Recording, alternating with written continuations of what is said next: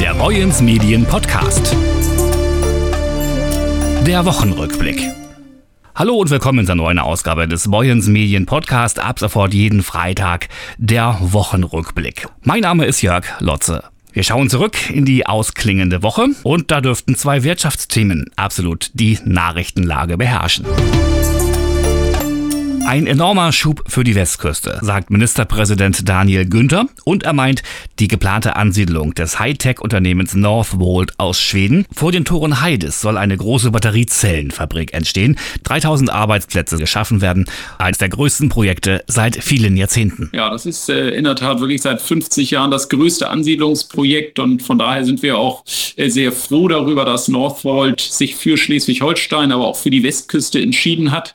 Das zeigt äh, Jahre jahrelange Arbeit auch hier in der Region haben sich gelohnt. Grüne Energie hier zu produzieren hat sich gelohnt. Das ist wichtig für diese Standortentscheidung gewesen. Und von daher ist das wirklich ein starkes Projekt. Äh, vier Milliarden Euro, 3000 Arbeitsplätze alleine nur, die in dieser Firma entstehen. Das ist schon ein klasse Signal. Und jetzt arbeiten wir daran, dass es so schnell wie möglich Realität wird. Sagt Ministerpräsident Daniel Günther. Der CEO von Northvolt, Peter Carlson, stellte sein Vorhaben am Dienstag in der Fachhochschule Westküste vor und sagte, Heide sei in Deutschland der beste Standort für dieses Projekt. Uh, Wir haben uns also Deutschland genauer angesehen und sind dann schnell auf Heide gestoßen, beziehungsweise auf die Region Schleswig-Holstein.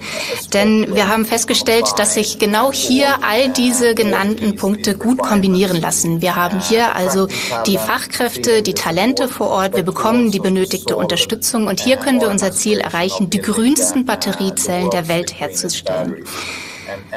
Nicht zuletzt haben wir hier auch einen sehr guten Energiemix in Schleswig-Holstein. Wir können direkt zugreifen auf die Windkraft, die an den Offshore-Anlagen generiert wird. Und es gibt gute Verbindungen im Bereich der Energie nach Dänemark und nach Norwegen. Und deswegen sind wir der Meinung, dass Heide der beste Ort in Deutschland für unser Vorhaben ist.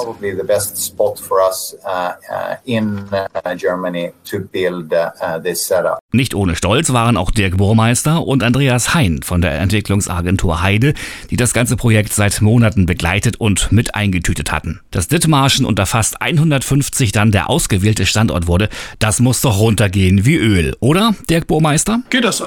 Das sind 13 Jahre Vorarbeit bei mir und bei meinem Team.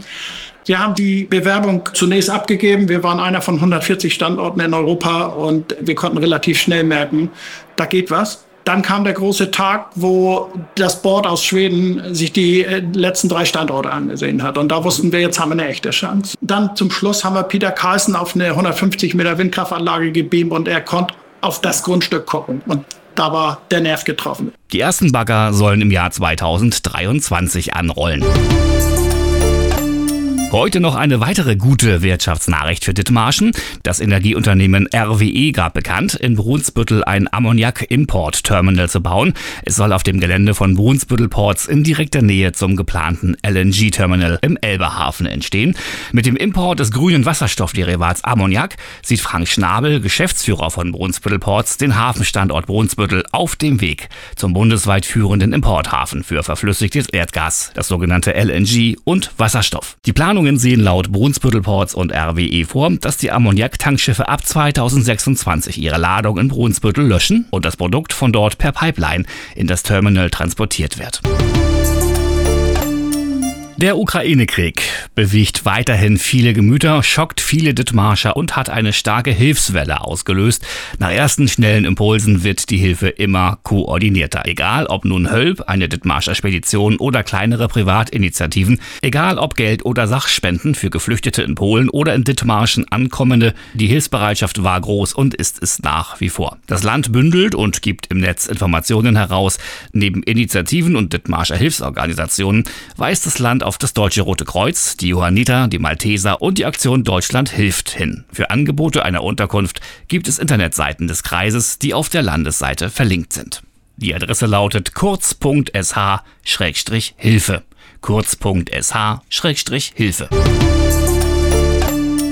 Und dann gab es dann noch diverse weitere Nachrichten aus Dithmarschen. Eine Heiderin hatte richtig Glück und gewann 700.000 Euro, den Monatsgewinn der deutschen Postcode-Lotterie. Glückwunsch nochmal dazu. Ganoven, so teilte uns die Polizei mit, greifen auch immer wieder öfter unter Autos zu. Sie stehlen zunehmend Abgaskatalysatoren. Für Autobesitzer sind die Schutzmöglichkeiten allerdings sehr begrenzt. Die Täter, so die Polizei, bocken das Fahrzeug kurzerhand auf, durchtrennen das Abgasrohr vor sowie hinter dem Cut und machen sich binnen weniger Minuten mit dem entwendeten Katalysator wieder aus dem Staub, sagt Rainer Pregler, der Pressesprecher des ADAC Schleswig-Holstein. Wenn plötzlich der Motor auffällig laut wird und der Verdacht sich erhärtet, rät der ADAC-Mann, Motor aus, Anzeige bei der Polizei erstatten und die Versicherung informieren.